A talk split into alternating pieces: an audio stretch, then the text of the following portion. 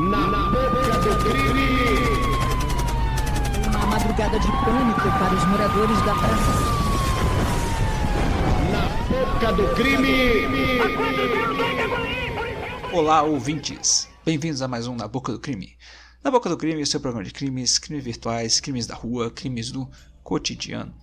Ouvintes, aqui no Na Boca do Crime, eu e o Hernani, ao longo destes mais de 100 programas, nós nos deparamos com variados tipos de pessoas, de criminosos, que fazem as mais diversas coisas, seja das mais leves até as coisas mais pesadas e inacreditáveis que vocês possam imaginar.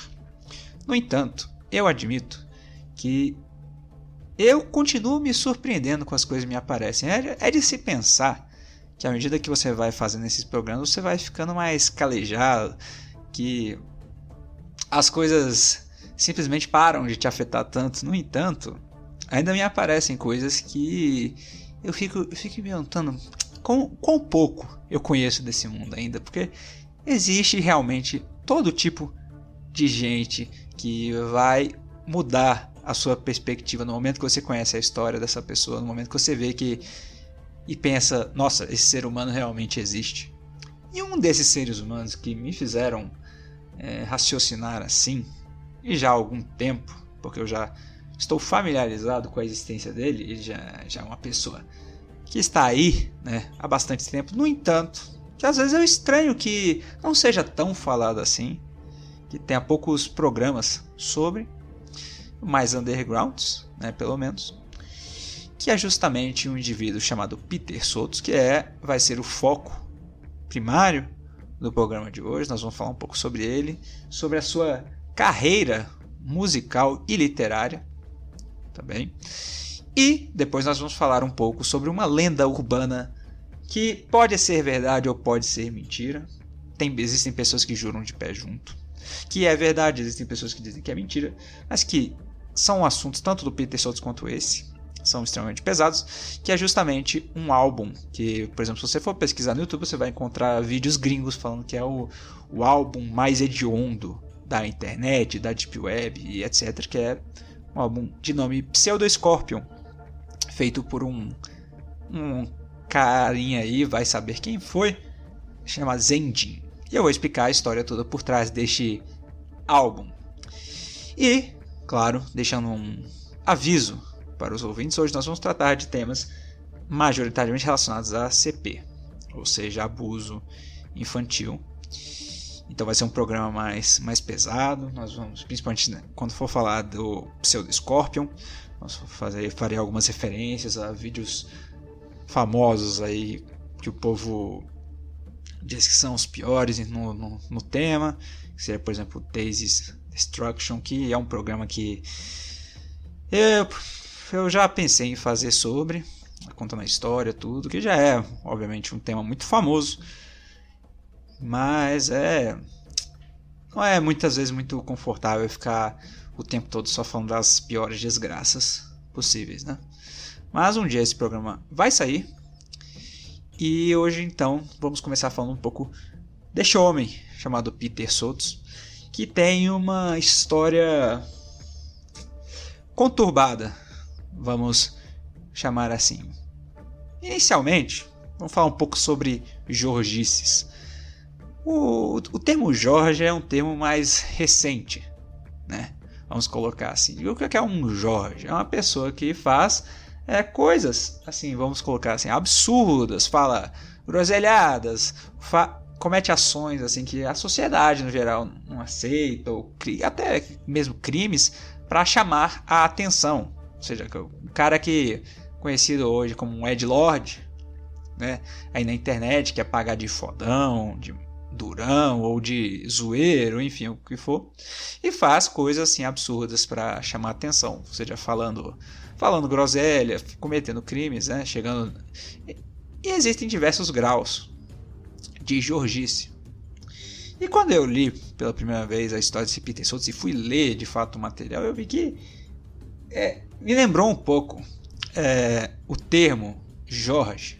No entanto, eu não, é, ele, eu não vou dizer que ele é um Jorge.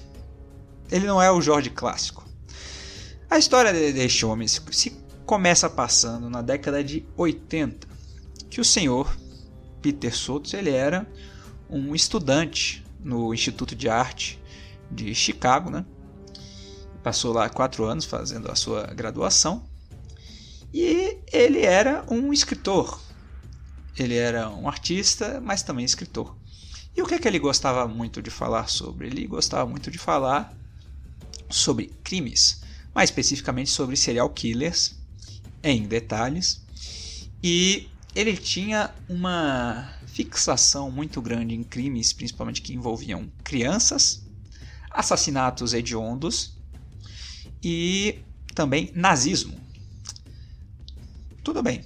Só que a coisa muda um pouco de figura quando ele fez uma coisa que ficou bastante famosa na época, que ele começou a publicar uma fanzine sobre justamente, vamos colocar assim, a história desses serial killers de uma forma romantizada. o que, que é? Vai você me pergunta, ah Felipe, mas o que, que é uma fanzine? Uma fanzine é, isso era muito comum década de 80, 90. Uma fanzine era justamente uma revistinha, né? Um, uma coisa assim bem amadora, criada por justamente pessoas que não são necessariamente da indústria do jornalismo, assim de grandes veículos midiáticos, mas é uma coisa justamente de nicho. Por exemplo, eu creio que quem é mais antigo, por exemplo, já teve uma fanzine, digamos, sobre música, por exemplo, sobre bandas assim underground, sobre rock, punk, é, sobre arte, por exemplo. Isso são coisas assim feitas de forma amadora. Hoje em dia você ainda encontra, né? É, em pessoas aí de, de nicho fazendo, por exemplo, isso. Principalmente eu vejo muito isso no pessoal de HQs, né? Fazendo, o pessoal da música, principalmente, por exemplo, eu fui num. Um dia eu fui num show punk aqui em Brasília e eles estavam vendendo assim umas, umas fanzines assim das bandas aqui da cena local, é, mantendo ainda vivo é, essa essa história, né? E então o diferencial do, da, dessa zine do Sr. Peter Sotos é que ele focava justamente na história desses serial killers. E é bastante até. Vamos chamar assim, hoje em dia você tem um acesso muito grande nos tempos contemporâneos, mas também lá atrás, questão de serial killers, a notoriedade que eles fazem. Né? Por exemplo, Lázaro, o caso Lázaro, pô, o Brasil inteiro tinha durante algum, alguns meses só falava sobre o, o senhor Lázaro, que, que inclusive nós cobrimos aqui no Na Boca do Crime, e que falava bastante sobre ah, o Lázaro, o Lázaro isso, o Lázaro aquilo, todo dia era uma notícia diferente sobre o Lázaro. Ou seja, essas pessoas, esses serial killers, eles sempre ficam muito em evidência no imaginário coletivo. E as pessoas muitas vezes ficam fascinadas. É um tópico que atrai bastante fascínio por parte das pessoas. E o Peter Sotos era justamente uma dessas pessoas fascinadas pelo assunto. Só que, ao invés de só ficar na parte do fascínio no sentido de consumir mídia sobre, por exemplo, lendo livros, lendo relatos, é, etc., ele resolveu fazer justamente uma fanzine é, de editoração própria, ele mesmo que criava tudo, sobre essas histórias de serial killers, os casos que rolavam na época, por exemplo, na Inglaterra ou nos Estados Unidos. Só que, ao contrário, por exemplo, de um veículo, vamos chamar assim, profissional, que a pessoa só. O que, é que acontece? Eles relatam lá a história. Ah, muitas vezes, por exemplo, hoje na internet, o que, é que a gente vê? Ah, tem um povo que meio que é, vai criando teorias. Por exemplo, caso Lázaro. Vocês lembram de quando falava que o Lázaro tinha magia negra, era usuário de magia negra, fazia rituais, isso aqui, ah, será o Lázaro um mágico, assim, essas, essas notícias assim, nada a ver. O, o Peter Sotos, ele focava em contar com o máximo de detalhes possíveis é, como ocorreu os, como os crimes foram cometidos. Mas não só isso, ele também trazia, por exemplo, imagens, muitas vezes, das vítimas. Ele trazia é, relatos tentando romantizar, contar de um ponto de vista da primeira pessoa, ou seja, o que o assassino estaria pensando, o que ele, quando, enquanto ele fazia cada coisa, né? E nisso ele também colocava adjetivos para descrever esses atos, ou seja, não era uma coisa, vamos dizer, imparcial. Ele usava adjetivos enquanto descrevia os casos ele falava que era glorioso, o que era maravilhoso, belo, é, chocante, assim, coisas para engrandecer o ato. Então, você dava, dava para ver que era uma pessoa que admirava bastante é, essa e podia chegar ao ponto de até considerar obras de arte, assim, o que esses serial killers faziam. E uma coisa que era bastante presente, e vamos falar um pouco agora da forma como era editorada essa zine. O nome dessa fanzine se chamava Pure, ou seja, em português puro. E na primeira edição, por exemplo, já começa com uma foto de um pinto. Não, não estou brincando, eu li as edições da fanzine para coletar o material e dizer para vocês como é que é. Já começa com a foto de um pinto, já começa com também, enquanto ele descreve os relatos, ele já começa com o pé na porta, falando sobre ah, fulano foi trucidado, porque se, por exemplo, ele relata o caso de uma um cara que ele assassinava prostitutas. E ele tenta durante vários parágrafos comentar tintim por tintim o que que esse cara fazia com as prostitutas, né? Porque o caso era mais ou menos assim, ele era um fulano que ele tinha um carro, tudo. E aí ele ia em essas prostitutas assim de na rua mesmo, assim, em locais mais isolados, botava elas para dentro do carro Aí fazia o ato e depois matava elas. É, e de diversas formas, com requintes de crueldade. E o Sotos, ele, nesses relatos, ele pegava todo tipo de informação que era possível através dos veículos oficiais, mas também até mesmo indo em delegacias ou, ou em pessoas que da, da própria polícia para pegar as informações de como foi, tintim por tintim, é, a forma que o assassino matou elas. E descrevendo com assim com detalhes bastante explícitos mesmo, falando, ah, o fulano fez isso e, e gloriosamente, tem até uma parte que fala assim, gloriosamente desceu o machado em seu pescoço e a mutilou, enfim, depois fez X, Y Z com o corpo, etc. Só que qual é a questão? Estas fanzines ele não fazia para ele mesmo ele fazia justamente para distribuir. Se você vai fazer uma fanzine, você vai distribuir elas. E ele escolheu para distribuir essa zine justamente a universidade que ele estava, que era o Instituto de Arte de Chicago. Ou seja, ele chegava lá no Instituto de Arte, deixava as, as fanzines dele e ia embora. Deixava lá, assim, por exemplo, no chão do campus, distribuía para pessoas assim é, que estavam interessadas, né, do círculo dele, enfim. E ele deixava lá pelo campus, assim, para quem quisesse ler. Uh, e com isso ele foi atraindo bastante notoriedade, não só por isso, é, porque ele, como eu falei, escrevia com muitos detalhes, mas por outros fatores. Por exemplo, ele gostava, ele tinha uma fixação em comentar sobre crimes de abuso infantil e muitas vezes até, por exemplo, colocando fotos das vítimas e tem até, por exemplo, fotos é, digamos assim, do vamos, vamos dizer, do IML da, da própria criança morta. Né, de como ela foi encontrada, por exemplo, na cena do crime. O que faz pensar, obviamente, é que ele tinha acesso é, a essas. É, muito provavelmente com alguém de dentro lá da polícia ou com outras pessoas, porque é sabido que ele fazia. Existem nichos que consomem esse tipo de conteúdo. E ele fazia parte desses nichos. Então, ele provavelmente obtinha ou com pessoas que, com pessoas que tinham relação com a polícia local, né? Ou de outros locais e compartilhavam esses conteúdos. É bom lembrar que a gente está nesse período na década de 80. Então não era simples, não, não era mandar uma, um e-mail pro cara, uma mensagem no Zip Zop com, com a foto lá do, do povo morto no, no IML. Vamos chamar assim o, o IML, seja como for chamado lá no, nos Estados Unidos ou na Inglaterra. E tinha que ser pessoalmente a coisa, receber as fotos por correio, não sei o que. Era um processo extremamente trabalhoso.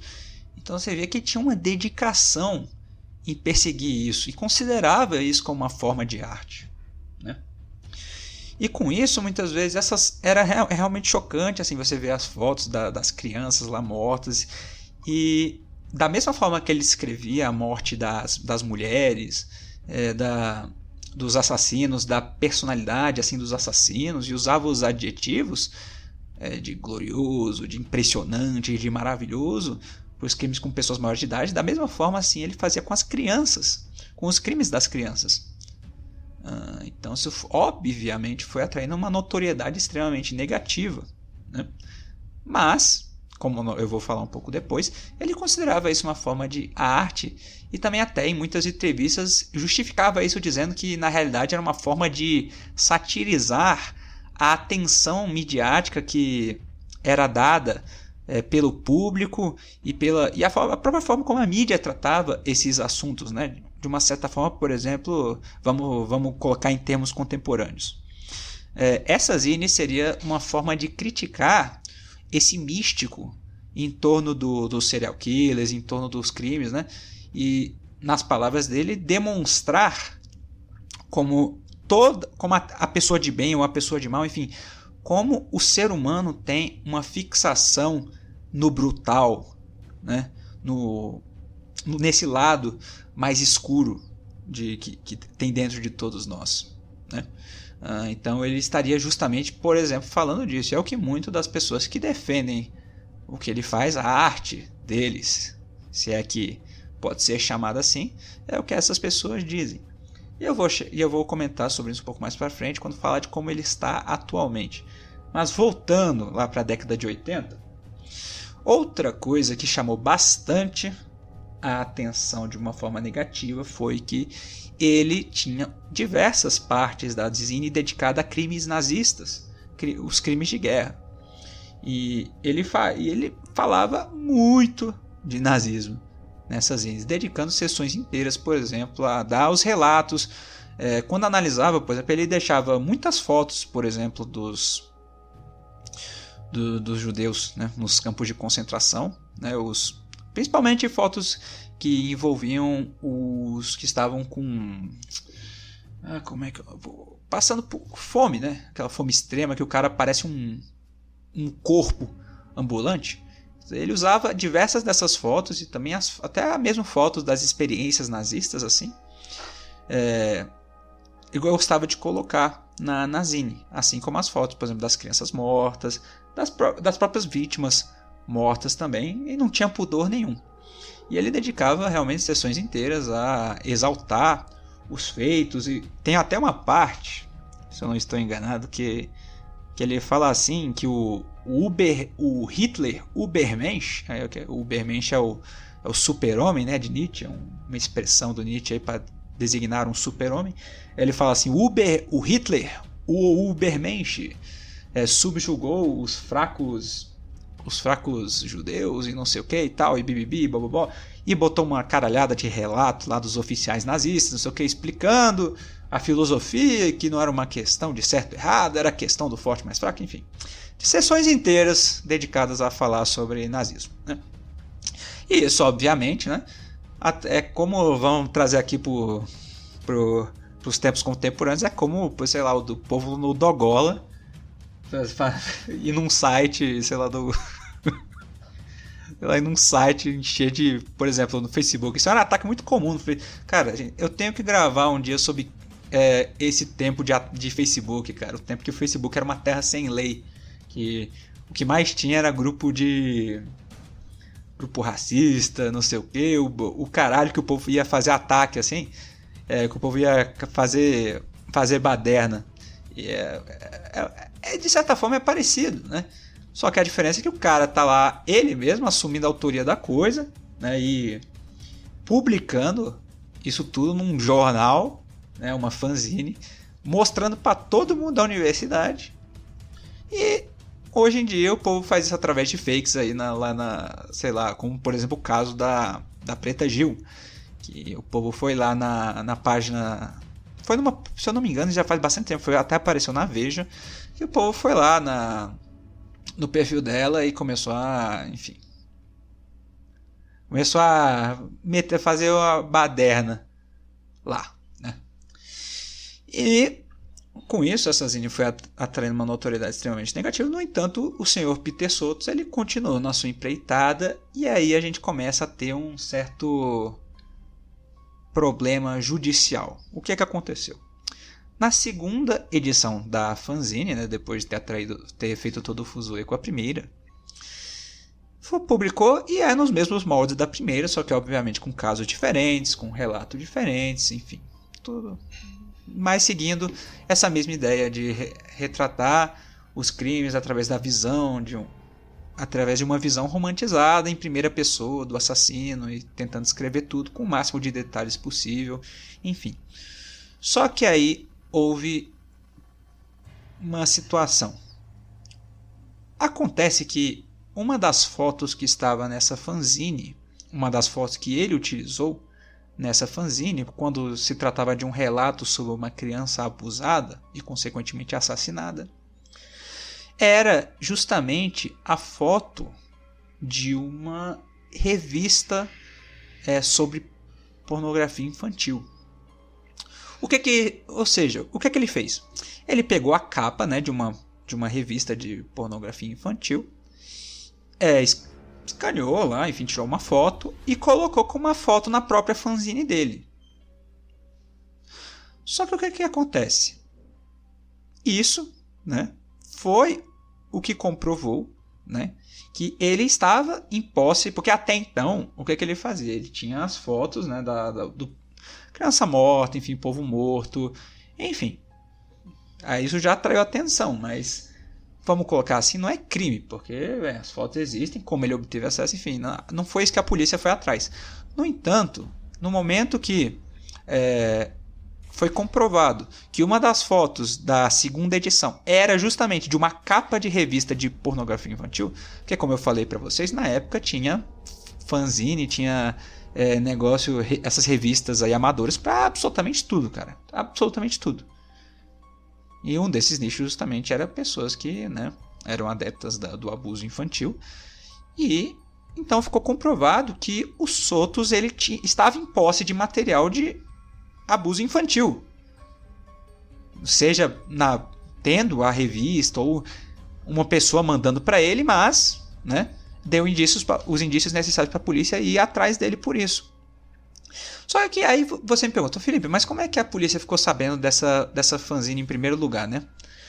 Bem, acontece que estava tendo lá no, nos Estados Unidos, não vou saber se é exatamente em Chicago, lá onde ele estava, mas estava tendo um caso de um, de um fulano que ele tinha sido, tava, ele era suspeito de diversos assassinatos é, muitos deles envolvendo crianças, né, raptos, raptos de crianças, ou seja, ele raptava as crianças, é, as estuprava e depois as matava. É, não só isso, mas também ele roubava túmulos, enfim, é um negócio absurdo. E aí esse cara, ele era um suspeito e o povo, e aí o, a polícia conseguiu, né, um mandato, enfim, para invadir a casa dele. E quando invadiram a casa dele, encontraram na casa dele essa fanzine dos Sotos, ou seja, esse fulano suspeito é além de um material comprometedor, que de fato esse suspeito ele depois foi condenado, foi descoberto que ele era o autor dos crimes. Ele tinha dentro do seu material também a fanzine dos Sotos, ou seja, ele era um fã dos Sotos. E com isso a polícia começou a analisar e, chegou, e analisando essa zine, chegou à conclusão de que uma das fotos era tinha relação direta com um abuso infantil. E eles foram atrás dos Sotos e o Sotos, no, em seu julgamento, né, quando ele foi julgado, ele se declarou culpado das acusações de posse de, de pornografia infantil. Ou seja, ficou, né, para todos os efeitos. Aí nós entramos aqui numa polêmica, né, se você for conversar você for ver discussões acerca do, do sujeito, do, do, das pessoas que defendem né, a arte dele, tudo, dizer que não, mas veja bem, o, ele só estava em posse disso porque ele precisava como material para estudar o conteúdo, porque justamente a crítica e bibibi, blá, blá, blá. mas para a polícia, obviamente, não tem essa não tem essa distinção, essa desculpa aí não cola, e ele foi condenado. Apesar de que a suspe... teve toda uma treta judicial de que ele não passou esse tempo preso. Enfim, o sistema, o sistema americano ele é um, ele é um, não é só aqui no Brasil que é danada a feijoada. No, às vezes nos Estados Unidos também acontece isso. E acabou que ele passou em liberdade. Só que justamente quando é, como foi a segunda edição que foi a pega, né? Até então ele estava ele tava justamente terminando de produzir o terceiro volume, a terceira edição da Zine, que estava dividida em volume 1 e volume 2. E então o o Sotos ele tinha, se eu não me engano, acabado de publicar o terceiro o terceiro o terceiro volume com o 1 e o 2. E aí aconteceu tudo isso, e então ele simplesmente parou de publicar essa zine. É, depois que ele foi condenado e tudo, ele parou com a publicação, né? Obviamente não queria mais se atrelar, né? Com, com produzindo mais material ainda. No entanto, a sua carreira literária e musical continuou. O Sotos ele tem diversos livros falando é, sobre isso não só sobre crimes em específico, mas esses livros, é, a grande maioria não usa foto, não usa nada do tipo, é que nem as zines, ou seja, é uma coisa mais, eu não vou dizer comedida, mas é uma é, é uma coisa mais menos Jorge, será que podemos chamar assim? É, ele tem diversos então livros comentando sobre os casos, que nessa mesma pegada né, de romantização tudo, mas sem essa, esse esse, né, esse conteúdo mais chocante de imagens e, e etc. E obviamente para quem quiser também ler a, a literatura dele, no caso esses livros mais mas sem as imagens, tudo sem esse negócio, para vocês entenderem o que eu estou falando, eu tenho certeza que aí na internet vocês conseguem encontrar. Eu até é engraçado. Tem, eu acho que eu encontrei quando eu estava pesquisando sobre, sobre o indivíduo eu encontrei bastante coisa foi no Forchan. É, porque até, uma, até uma dica para vocês, se vocês quiserem encontrar livro de graça, muitas vezes no próprio no, na borda de literatura do Forchan eles disponibilizam muito conteúdo de graça.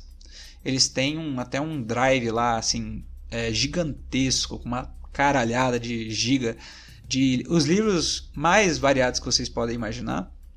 Então quem quem aí fica se pensando, ah, onde é que eu posso arranjar livro de graça? Pô, eu quero ler, sei lá, o Schopenhauer, eu quero a literatura do Schopenhauer, Kierkegaard, ah, eu quero ler Culpa nas Estrelas de graça, não sei o que, enfim, é um, é um local interessante. E foi justamente nessas threads aí do, do Forchan da literatura que eu descobri mais sobre o indivíduo e tive acesso à literatura dele. Então, como eu falei, não só essa parte literária dele, e mas ele também teve a parte, por exemplo, até de palestras que a carreira literária dele foi, digamos, atraiu bastante notoriedade, apesar de todos esses, esses trambiques aí judiciais e tudo, apesar de todas essas controvérsias, atraiu bastante gente. E tanto é que ele deu palestras em diversas universidades, ele já foi mencionado em filmes, por exemplo, já tem vários autores assim que contemporâneos que analisam as suas obras e publicam sobre, ele também está em, tá em atividade.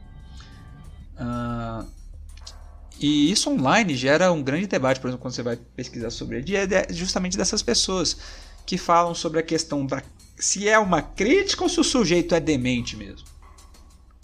E aí vai de você analisando a, a obra dele. O que, o que que eu, por exemplo, opinião do Felipe. Eu acho que é os dois.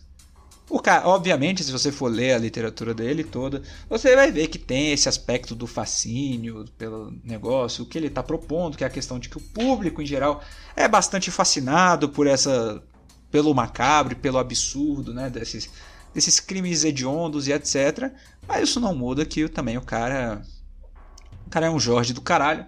E muitas vezes se utiliza dessa crítica para tentar justificar, né, o os gostos deturpados dele. Como, por exemplo, muitas vezes ficou lá, claro, na fanzine que o cara é, o cara é tarado nisso aí.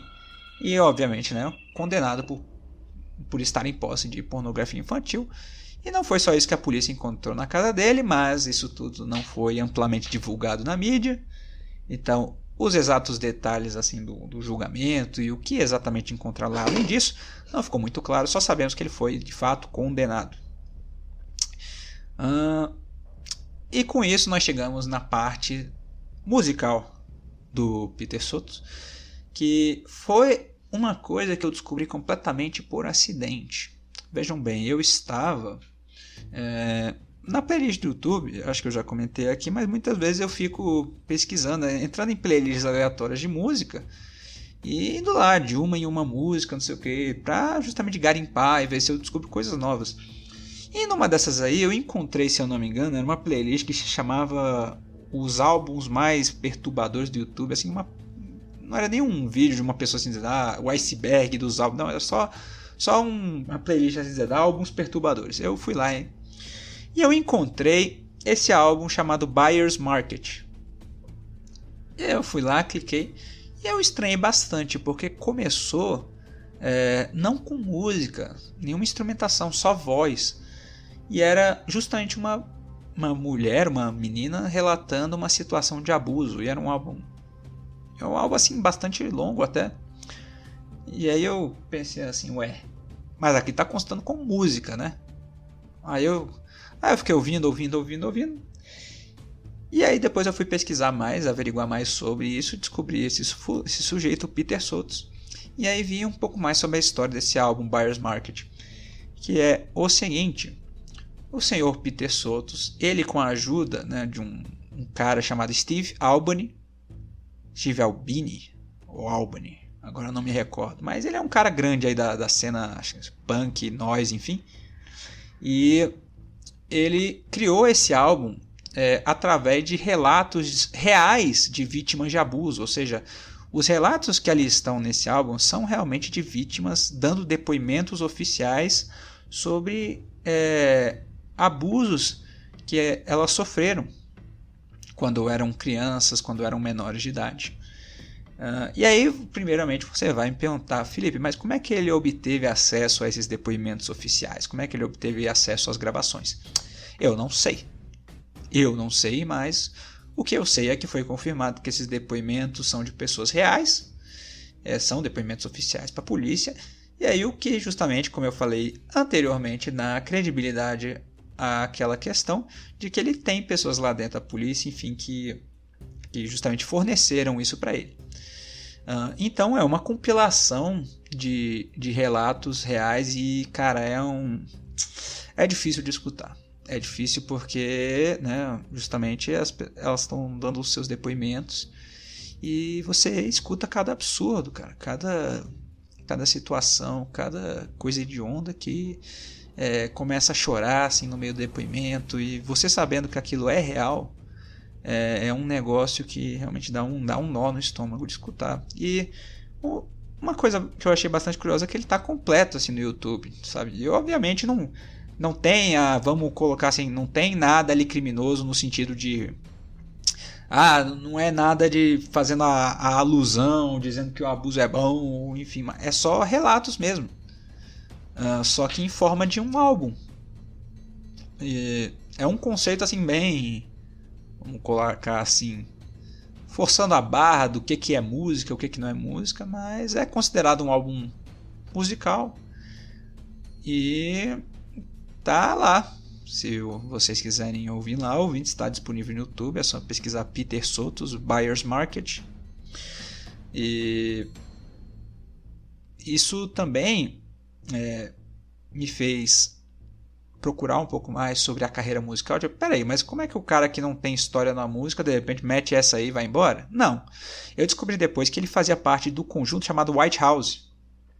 E aí as coisas começaram a fazer mais sentido, porque o White House é um, é um grupo musical bem famoso da cena de noise e tudo mais, e que faz uns álbuns assim bem. Eu tenho certeza que se vocês forem negócio de ah, as músicas assim chocantes, assustadoras, não sei o que você vai escutar, você pode ver uma menção ao grupo White House, porque assim, geral, geralmente esses caras fazem umas músicas assim bem complicadas, assim de um, é, geralmente é um cara gritando assim no microfone, falando um monte de groselha lá, não sei o que tal, e um, umas imagens assim de fundo. Tem uma bem famosa que é uma música que é o assim, é o cara gritando assim por cima, bah, bah, bah, e um instrumental bem estranho e uma guria assim, parece japonesa, não sei o que, mas tipo assim, com a cara toda.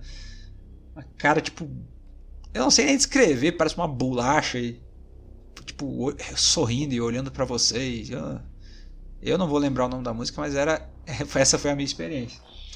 E aí justamente o Peter Sotos ele participou e o Steve Albany também, que é só um curiosidade, assim, o Steve Albany também ele é suspeito de fazer assim alusão a pedofilia, o abuso infantil, assim, em algumas excertos aí de sua, de sua carreira.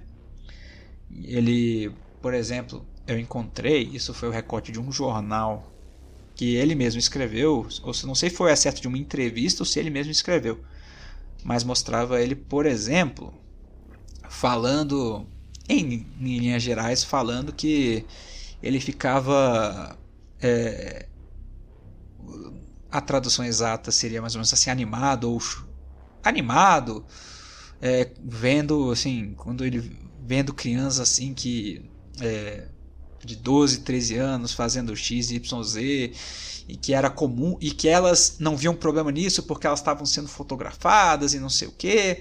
Então isso não era algo a ser visto como mal pela sociedade, porque é a sociedade que vê mal nisso. É, e isso não tem inerentemente nada de errado e não sei o que. Vocês devem que é uma turma, uma, uma turminha é, diferenciada, né? Mas, no entanto, nada comprovado, nada. Nada é só um, uma curiosidade que eu achei interessante trazer. E com isso, é, o Sr. Peter Soto, grupo White House e Steve Albany, essa, essa turminha toda aí tiveram também envolvidos numa produção de um álbum chamado Mummy and Daddy, que é um álbum justamente sobre abuso doméstico, né? É, e esse álbum ele é um álbum de noise, então é como eu falei, o povo gritando lá um, e tipo gritando, dá para entender o que a pessoa tá falando mais ou menos, mas é um imagine um inglês, um cara, um britânico muito pistola gritando e um instrumental fudido tocando de fundo e falando sobre vai matar a mulher e não sei o que o caralho. É, é nesse nível aí. É, então, do senhor Peter Sotos é mais ou menos isso aí. E hoje em dia, assim, ele tá aí, se eu não me engano, 2012, 2019, 2015. Esses anos aí ele deu algumas palestras em universidades comentando sobre a sua obra, tudo. E até um caso bem interessante, assim, que demonstra justamente essa diferença né, de opiniões, não sei o que, das pessoas que justificam o comportamento dele através da arte e tudo mais, né, o, qual é o limite da arte e tudo isso. Em que, por exemplo, numa, se eu não me engano, foi na França que ele deu uma ele deu uma palestra assim sobre a obra dele e ele começou assim falando quem não entende do que, quem discorda do que eu aqui estou falando sobre o que eu escrevo já se retire já pode ir embora e aí a maioria ficou. então, para você ver que realmente, cara, tem, tem de tudo, absolutamente tudo nesse mundo. E com isso, então, nós passamos para o álbum musical A Lenda Urbana na internet, considerada uma das lendas urbanas mais. Se você pelo menos for ver uns vídeos no YouTube falando sobre o assunto, as lendas, uma das lendas urbanas mais assustadoras da internet, da Deep Web e, e etc. O que, que é esse, esse negócio chamado Pseudo Scorpion de um fulano chamado Zendin? O que que aconteceu? Chegou lá, né, um, um cara, uma pessoa assim aleatória. Começou um rumor assim, se eu não me engano, se popularizou justamente no Forchan, no Mu, né, no, no board de música, em que a, o cara falando que escutou o álbum mais vil já produzido na, na história da humanidade e descrevia tintim por tintim o que, que era o álbum. É. E aí, o cara, a descrição do, do sujeito era a seguinte: Pseudoscópio Zendin era. Tinha lá a capa do álbum, é, que era. A capa, já vamos começar pela capa. Tinha a capa, né? Era a foto de uma, de uma criança, uma guria, com os olhos, né? É, com aquela. Aquela negócio preto, tampando os olhos, né? É, e do lado só escrito Pseudo Scorpion. E aí tudo já começou pela capa. Por quê? Porque essa capa é dita, pelo menos é uma coisa que existe um certo consenso. Se você for, aí obviamente, ah, Felipe, peraí, peraí, mas e tudo que você for falar agora, você tem como comprovar isso? Não, não tenho como comprovar, isso tudo é lenda. Por quê? Porque eu não, nunca vi o negócio, eu nunca escutei o negócio, eu nunca vi a existência do negócio, eu não vi o vídeo específico que os caras dizem que é, então tudo aqui é achismo. Né? Eu estou relatando para vocês o que é na teoria o negócio. Né? E eles falam que é justamente a foto de um vídeo de abuso infantil e que essa guria é faz ela é de um é tipo é um print de um de uma parte de um vídeo de abuso infantil e entre aspas nessa parte especificamente das fontes que eu fui vendo aí online no no Forchan nos próprios vídeos gringos falam que é um consenso de que essa foto realmente é real né? mas eu não vou saber se dizer se isso é 100% correto ou não e com isso o álbum em si, né, já começa por aí que a capa do álbum, né, é, vamos dizer assim, supostamente é um negócio já de uma fonte real. Então já, já ganha uma seriedade. E aí passa para a descrição das track, a tracklist, né, falando do que, que é, as músicas, não sei o que. E aí fala que é, são mais ou menos 30 minutos apenas de áudio de vídeo de abuso infantil. Ou seja, o cara chegou lá, pegou só o áudio né, desses vídeos de abuso, partes de diferentes vídeos, né? E justamente só pegou assim uns 3 minutos de um vídeo lá, não sei o que, de um vídeo de abuso infantil, só o áudio e botou lá. Aí 5 minutos do outro. Aí 7 minutos. Aí não sei o que, até fechar mais ou menos uns 30, 40 minutos. E é só isso. Não tem instrumentação, não tem é porra nenhuma, é só é isso. É, seria na teoria realmente você escutando o abuso sendo cometido ali, diretamente de um vídeo real, né? E, obviamente, como a grande grande maioria dessas lendas urbanas, porque eu digo grande maioria? Porque, por exemplo, existem no se você for ver aí icebergs de snuff, iceberg de é, enfim, essas coisas que supostamente são advindas da deep web, realmente, com o passar dos anos, foram descobriram que algumas dessas coisas eram verdade, né? Que não era só uma lenda urbana. Que aí de repente alguém descobriu lá o negócio do que se tratava e tem provas e não sei o que e tal. Mas outras continuam como lendas urbanas ou realmente o povo inventou, né? E no caso, esse álbum Pseudo Scorpions Ending, né? Do, do, desse. Não, não vou saber nem se dizer se é um fulano, o que, que é. O cara só se identifica como Zendin. E dizem que está na categoria do até agora nada. Né? Tudo que nós temos são relatos de pessoas que dizem ter escutado e que é um dos álbuns mais vistos que já escutaram. O máximo, por exemplo, que eu já vi de alguém tentando dizer que era real o negócio, né? É, são, por exemplo, pessoas que dizem que é, tem link para o negócio, que estava lá no Forchan, você tem que ir lá na, na puta que pariu da thread do lado do Mu e que não sei o que, que lá nos, nos arquivos lá do Mu você vai encontrar o, um link que leva para um lugar, enfim, mas aí vem fulano dizendo embaixo que não, que não achou, que não sei o que. E aí também tem a questão do SoulSeek. Isso, isso, é, isso é uma coisa até, até interessante. Porque para quem é das antigas vai lembrar de um programa chamado SoulSeek. O que é SoulSeek? É um programa de de música, né, de compartilhamento de música já, ele tem versões recentes, enfim, mas também é um negócio já meio antigo, que era, imagina o ForShared, né, quem é aí das antigas, o ForShared, era um ForShared da vida, só que muitas vezes era um negócio muito mais específico, ou seja, era compartilhamento de música entre de uma pessoa para outra pessoa. Você podia disponibilizar publicamente, né, você mesmo lá botar as músicas, ok? Mas muitas vezes ele era usado como um compartilhamento privado de músicas, de arquivos de música, né? E no caso aí tem também muitas fontes que afirmam que esse álbum, por exemplo, hoje em dia só está disponível lá no SoulSeek, de, com pessoas específicas e não sei o que, papapá, que ainda é possível encontrar. Mas, né, até agora, nada. Se você pesquisar no YouTube, por exemplo, por Pseudoscorpions Engine, você vai encontrar, assim, obviamente, os vídeos de gringos falando sobre, mas também você. Eu lembro que, cara, que um dia eu tava, eu tava pesquisando né, no YouTube sobre, e aí me veio um negócio, Pseudoscorpions Engine, né? E aí tava assim, literalmente, Pseudo Scorpions Engine, como se fosse o álbum. E também tinha a mesma minutagem que dizem que supostamente tem. Aí eu pensei, peraí, não é possível que um negócio desse estaria disponível no YouTube. Aí a capa já era diferente, era como se fosse uma.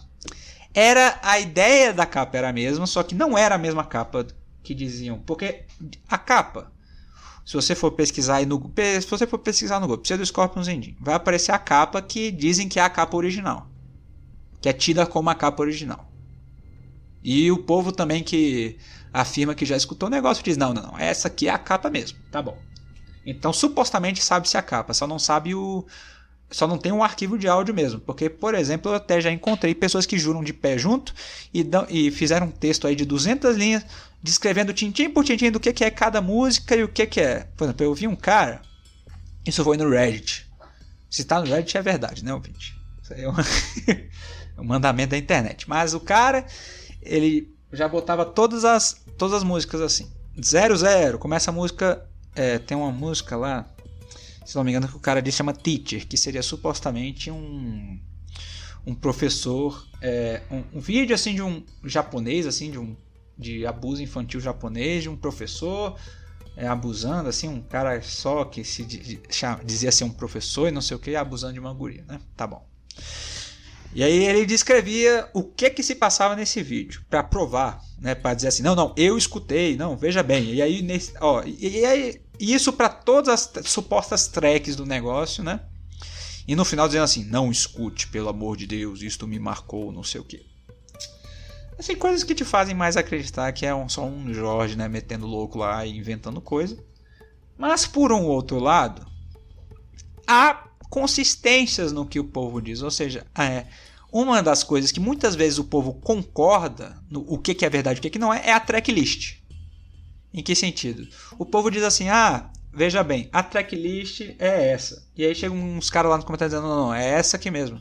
E isso em vários sites. Então não é só um, um, concordando com o outro no mesmo site. Mas em vários sites, por exemplo, se você for pesquisar tracklist, geralmente ela é consistente, dizendo, não, não, essa é a tracklist, esses são os nomes das músicas presentes, mas o áudio o negócio eu não vou disponibilizar porque é muito, é, muito ambisonho, não sei o que. Né? Uh, então, fica uma, uma situação que é extremamente difícil de você saber se o negócio existe ou não. Porque, por um lado, digamos que exista, você vai disponibilizar isso na internet? Não vai. Na, na Surface, né? Você vai disponibilizar isso, sei lá, no, no Reddit? Você vai disponibilizar isso no, no Spotify? Vai colocar no YouTube? Não vai. Não vai, você está literalmente escutando, né? Se for verdade, abuso infantil rolando, né? Você não vai fazer isso. E tampouco, né? Suponho eu, você vai ter motivos para de fato querer escutar o negócio, né? Se você, por exemplo, eu, eu Felipe, eu eu encontrei, por exemplo, lugares que diziam assim: "Ah, ei, veja bem, esse é o link do, do, do álbum". Eu não cliquei no negócio, porque digamos que é verdade, eu vou escutar abuso infantil rolando? Não vou. Mas por outro lado, você também não tem como saber assim objetivamente se o negócio existe ou se é uma hoax, se é, um, se é só um Jorge lá que inventou essa porra do nada. No entanto, o que nós sabemos é que independente de ser verdade ou não, ninguém na teoria vai disponibilizar porra nenhuma, né? Hum, pelo menos na Surface, e é melhor assim. Né? Vamos concordar com isso, é melhor assim, porque se for verdade, então realmente é, um pouco menos de fé na humanidade que nós temos hoje, né? se, se for verdade. E se não, ainda assim é uma, é uma jorgice, né? Um, um maluco metendo louco. Que, que, é muito comum né? nesse mundo aí de Deep Web, porque o Deep Web, a Deep Web desperta um misticismo no, no povo que se você inventar que, ah, é, como é que eu vi um dia? Acho que eu vi um vídeo no YouTube, por exemplo, um dia dizendo que, ah, a Deep Web tem provas de OVNIs lá, tem realmente os vídeos lá dos experimentos e, e dos ETs lá, os marcianos, não sei o que. Isso foi, lá em 2013, 14, quando começou a popularizar esse negócio. E eu lá, o meu, o meu eu de televisão, falei, caralho, lá na. Como é que era? eu lembro que o povo dizia assim: não, não, veja bem, tem a primeira camada, aí tem a segunda, a terceira, a quarta, e na quinta o negócio fica sério. Ah, lá na quinta você vai encontrar coisa do Pentágono e, e É, lá na quinta camada, como é que ele chamava? Tinha um vídeo lá que o cara chamava de Marianas Web, que é fazendo referência às fossas marianas, né, que é o ponto mais profundo lá no oceano, não sei o que e tal. E aí o cara dizia assim: ah, não, é, na Marianas Web você vai encontrar vídeo de alienígena, vídeo de. então, é, vamos colocar assim, se esse negócio do pseudoscope for verdade, graças a Deus aí não, não tá disponível. E se for mentira, é só mais uma jorgice de nego sem o que fazer, que mete o louco na internet e fica inventando essas bosta, né, pra, pra, pra chocar, né. Mas independente disso, acabamos por aqui. Ouvintes, um programa mais pesado, né, tratando de temas mais difíceis. No entanto, semana que vem aí Vamos ver aí, vamos trazer, se possível, uns temas mais, mais levinhos, né? Acho que tá, tá, tá um pouco em falta aí. A gente só anda falando de, de tenebrosidade, né? Vamos ver se a gente faz, traz um programa mais, mais, mais leve aí, para dar uma compensada. Espero que vocês tenham gostado. Ouvintes, qualquer, quaisquer críticas, opiniões são muito bem-vindas. E é isso. Um grande abraço, valeu e falou!